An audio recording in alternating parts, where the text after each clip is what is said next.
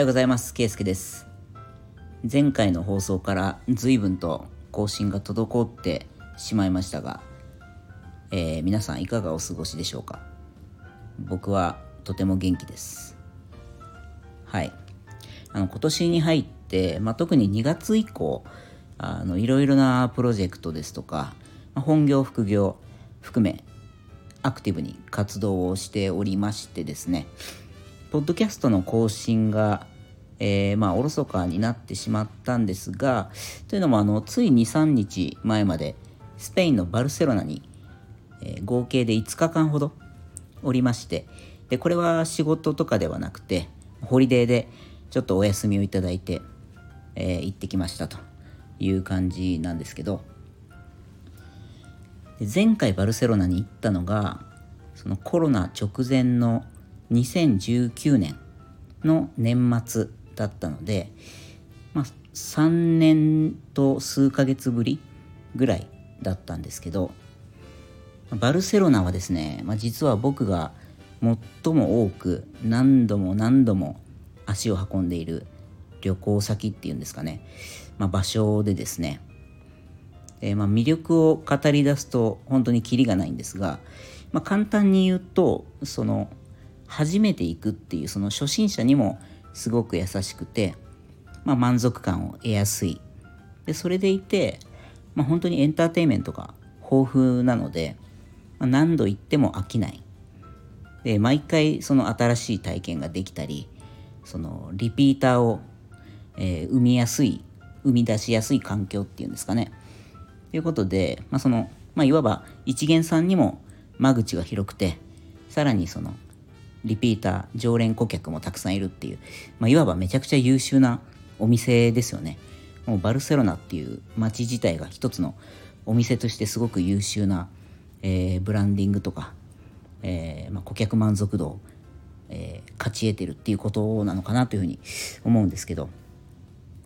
で僕はもうこれまで7回ぐらい訪れてるのでそのバルセロナ観光みたいなそのサグラダ・ファミリアとかガウディの建築物とか美術館とかですね、まあ、いわゆるその観光客がまず行きたいスポットっていうのはあもうかなり行ったのでもっぱらそのバルセロナに今はその住んでいる友人とか現地の人たちに会いに行くっていうのが旅行の主な目的になっていて。で例えば、まあ、今回の旅行で言うとその、まあ、5日間滞在したんですけど食事はですねもう自分でその Google とかで検索したお店に行くのではなくてもう全てバルセロナに住んでいる友人からおすすめしてもらった、えー、レストランとか、えー、バルとかカフェとかで食事をしました。で、まあ、地元の人におすすめしてもらう場所なので、まあ、よりその、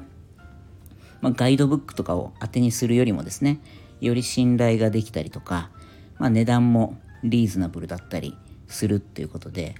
まあ、僕はその旅行先での食事選びっていうのはなるべくそういう方法で探すようにしています。で、まあ、せっかくなのでちょっと今回行ったお店の中で、まあ、美味しかったお店いくつかご紹介したいなと、えー、思います。でまずはこれ僕がバルセロナに行くと必ず一度は行きたいお店でエル・グロップっていうところがあるんですけどでこれはカタルーニャ地方の、えー、伝統料理が食べられるお店です。でそのお店の裏のキッチンにですね、まあ、すごい大きなグリルがあってでそこでそのステーキとか、えー、まあ、お野菜も例えばアーティチョークとか長ネギとかですね、まあ、いろんなこう食材をグリルにしたすごくこう香りがいいいつでもそのいい香りがこう充満しているような場所なんですけどで、まあ、パエリアなんかも抜群に美味しいですね。でただその問題はいつ行ってもその地元の人たちでもう満員なので事前にちゃんと予約を取っていかないと、えー、なかなかこうフラッと立ち寄っても大体予約で埋まってますよって言われてしまうんですね。で、実は今回も、えー、僕もそれ行こうと思って、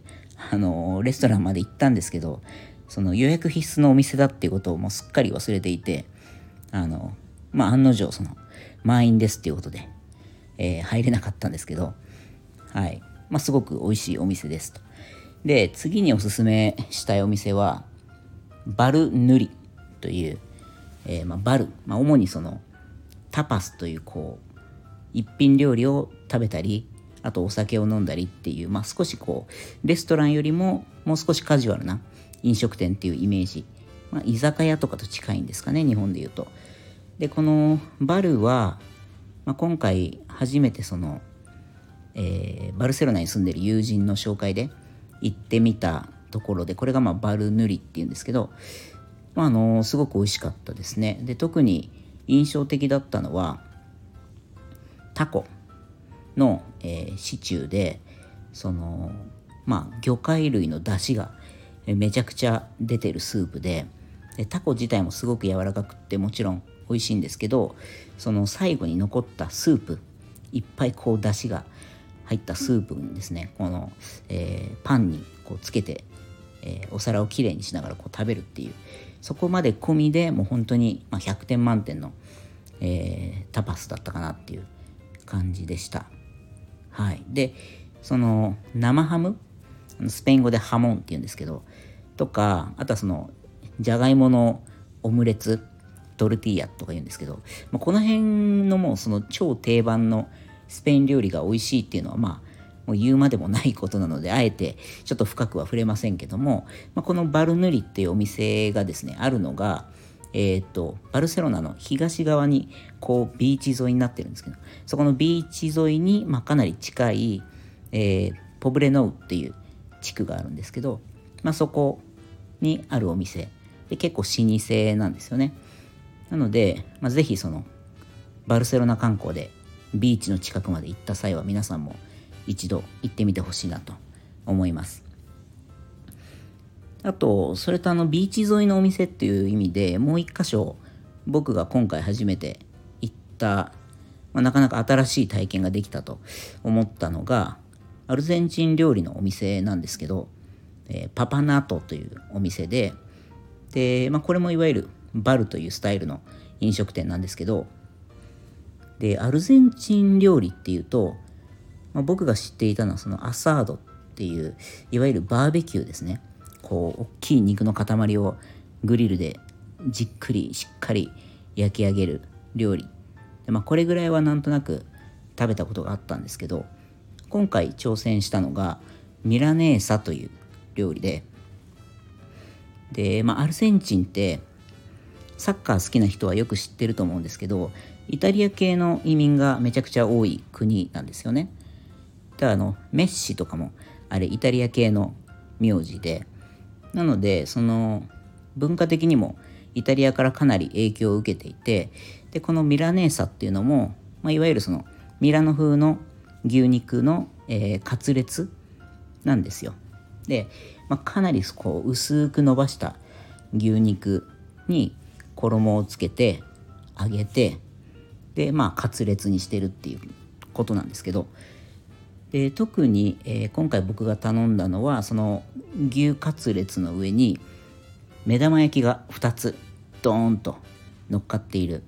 これはパタゴニカっていういわゆるパタゴニア風っていうことらしいんですけどなかなか迫力のあるランチでですねあのー、あ写真をあのインスタグラムの方に載せてるのでもしよかったら僕のインスタグラムでどんな料理なのかっていうのを見てみてください。であのー、まあ、今回ちょっとそのお店のレストランとかのお話をさせてもらったんですけどちょっと今回のバルセロナ旅行がかなり濃密だったんで実はまだ話したいことの10分の1ぐらいしかお話できてないんですけど、まあ、ちょっと今回は一旦これぐらいにしてまた続編をですね次回お話ししたいなと思います。はい。というわけで今回の放送は以上になりますが、また、えー、コメント、感想などですね、インスタグラムの DM などで、えー、何でもいいのでいただけたらとても嬉しいですということで、えー、次回の放送でお会いしましょう。ではまた。